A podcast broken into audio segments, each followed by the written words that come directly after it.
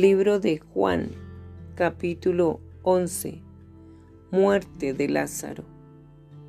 Estaba entonces enfermo uno llamado Lázaro de Betania, la aldea de María y de Marta, su hermana. María, cuyo hermano Lázaro estaba enfermo, fue la que ungió al Señor con perfume y le enjugó los pies con sus cabellos.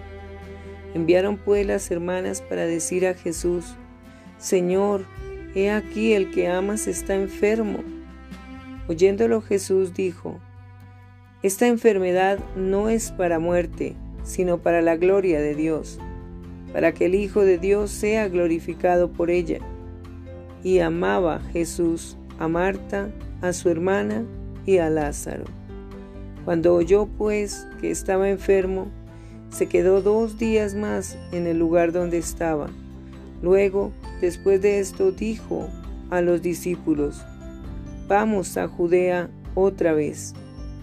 Le dijeron los discípulos, Rabí, ahora procuran los judíos apedrearte y otra vez vas allá. Respondió Jesús, ¿no tiene el día doce horas? El que anda de día no tropieza, porque ve la luz de este mundo, pero el que anda de noche tropieza porque no hay luz en él. Dicho esto, les dijo después, Nuestro amigo Lázaro duerme, mas voy para despertarle. Dijeron entonces sus discípulos, Señor, si duerme, sanará. Pero Jesús decía esto de la muerte de Lázaro, y ellos pensaron que hablaba del reposar del sueño. Entonces Jesús les dijo claramente, Lázaro ha muerto, y me alegro por vosotros de no haber estado allí, para que creáis, mas vamos a él. Dijo entonces Tomás, llamado Dídimo, a sus condiscípulos, vamos también nosotros para que muramos con él. Jesús, la resurrección la vida. Vino pues Jesús y halló que hacía ya cuatro días que Lázaro estaba en el sepulcro. Betania estaba cerca de Jerusalén como a quince estadios, y muchos de los judíos habían venido a Marta y a María para consolarlas por su hermano. Entonces Marta, cuando oyó que Jesús venía, salió a encontrarle pero María se quedó en casa. Y Marta dijo a Jesús, Señor, si hubieses estado aquí, mi hermano no habría muerto. Mas también sé ahora que todo lo que pidas a Dios, Dios te lo dará. Jesús le dijo, Tu hermano resucitará. Marta le dijo, Yo sé que resucitará en la resurrección en el día postrero.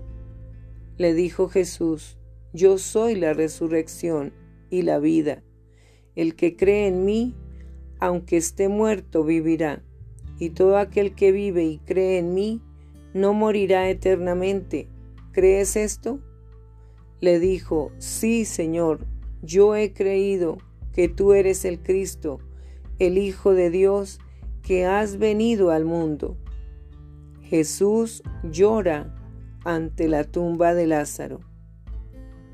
Habiendo dicho esto, fue y llamó a María su hermana, diciéndole en secreto, El Maestro está aquí y te llama. Ella, cuando lo oyó, se levantó de prisa y vino a él. Jesús todavía no había entrado en la aldea, sino que estaba en el lugar donde Marta le había encontrado. Entonces los judíos que estaban en casa con ella y la consolaban, cuando vieron que María se había levantado de prisa y había salido, la siguieron diciendo, va al sepulcro a llorar allí. María, cuando llegó a donde estaba Jesús, al verle, se postró a sus pies, diciéndole, Señor, si hubieses estado aquí, no habría muerto mi hermano. Jesús entonces, al verla llorando y a los judíos que la acompañaban, también llorando, se estremeció en espíritu y se conmovió, y dijo, ¿Dónde le pusisteis? Le dijeron, Señor, ven y ve. Jesús lloró. Dijeron entonces los judíos, mirad cómo le amaba. Y algunos de ellos dijeron, ¿no podía éste que abrió los ojos al ciego haber hecho también que Lázaro no muriera? Resurrección de Lázaro.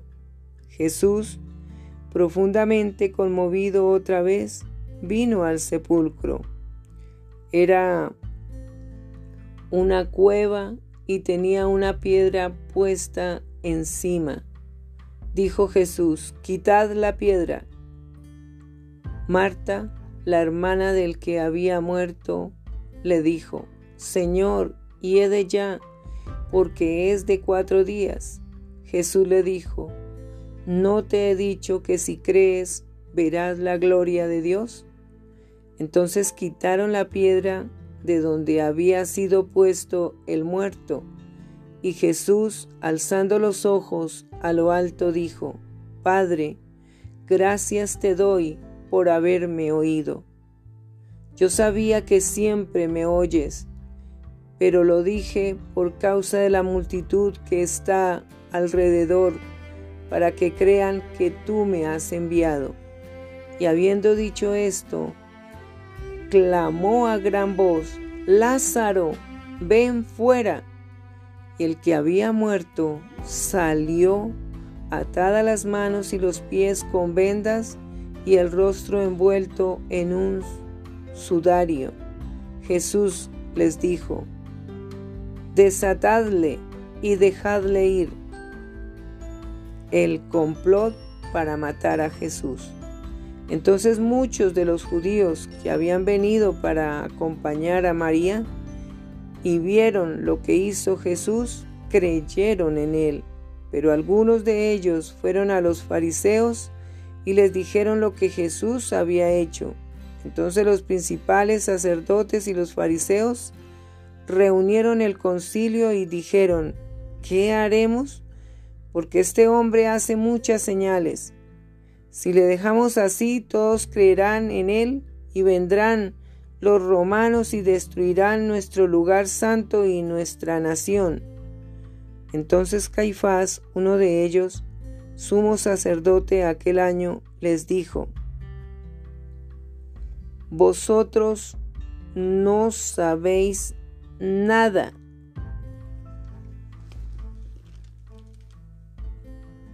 Ni pensáis que nos conviene que un hombre muera por el pueblo y no que toda la nación perezca.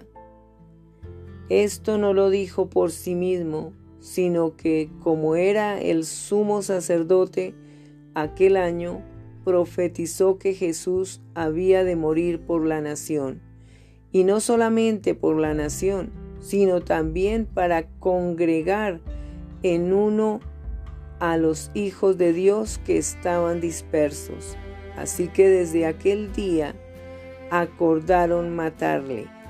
Por tanto, Jesús ya no andaba abiertamente entre los judíos, sino que se alejó de allí a la región contigua al desierto, a una ciudad llamada Efraín, y se quedó allí con sus discípulos.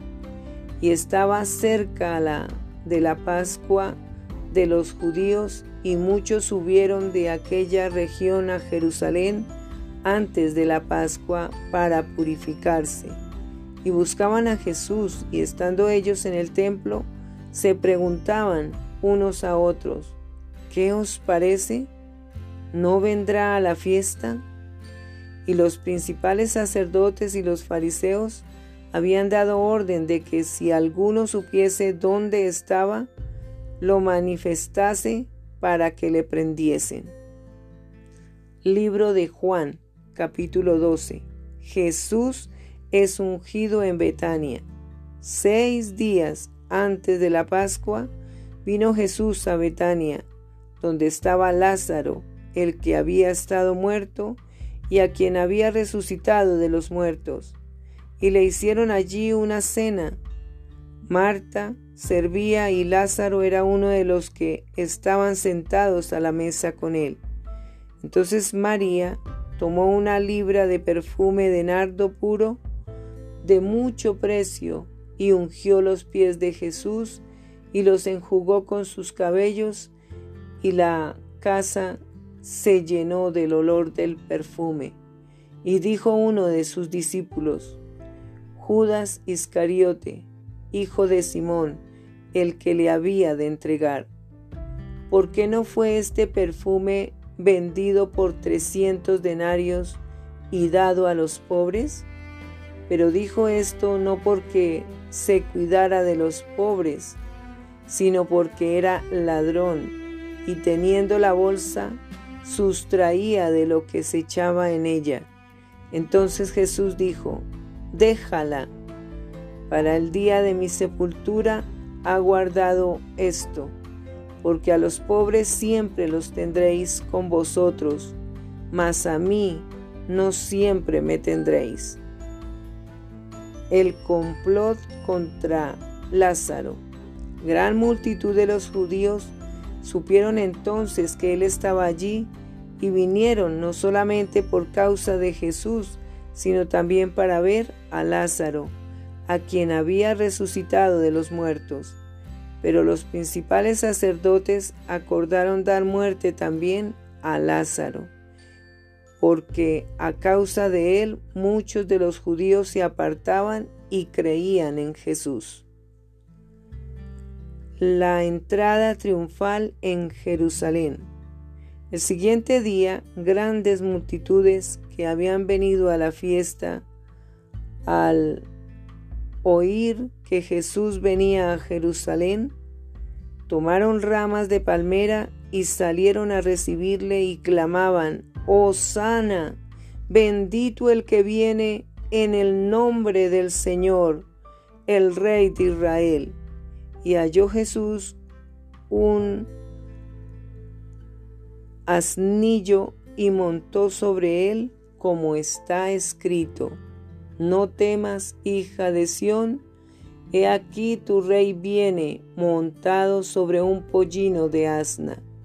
Estas cosas no las entendieron sus discípulos al principio, pero cuando Jesús fue glorificado, entonces se acordaron de que estas cosas estaban escritas acerca de él y de que se las habían hecho. Y daba testimonio la gente que estaba con él cuando llamó a Lázaro del sepulcro y le resucitó de los muertos, por lo cual también había venido la gente a recibirle, porque había oído que él había hecho esta señal. Pero los fariseos dijeron entre sí, ya veis que no conseguís nada, mirad, el mundo se va tras él. unos griegos buscan a Jesús. Había ciertos griegos entre los que habían subido a adorar en la fiesta. Estos pues se acercaron a Felipe, que era de Bethsaida, de Galilea, y le rogaron diciendo, Señor, quisiéramos ver a Jesús. Felipe fue y se lo dijo a Andrés, entonces Andrés y Felipe se lo dijeron a Jesús. Jesús le respondió diciendo, Ha llegado la hora para que el Hijo del Hombre sea glorificado. De cierto, de cierto os digo, que si el grano de trigo no cae en la tierra y muere, queda solo, pero si muere, lleva mucho fruto. El que ama su vida la perderá, y el que aborrece su vida en este mundo para vida eterna, la guardará.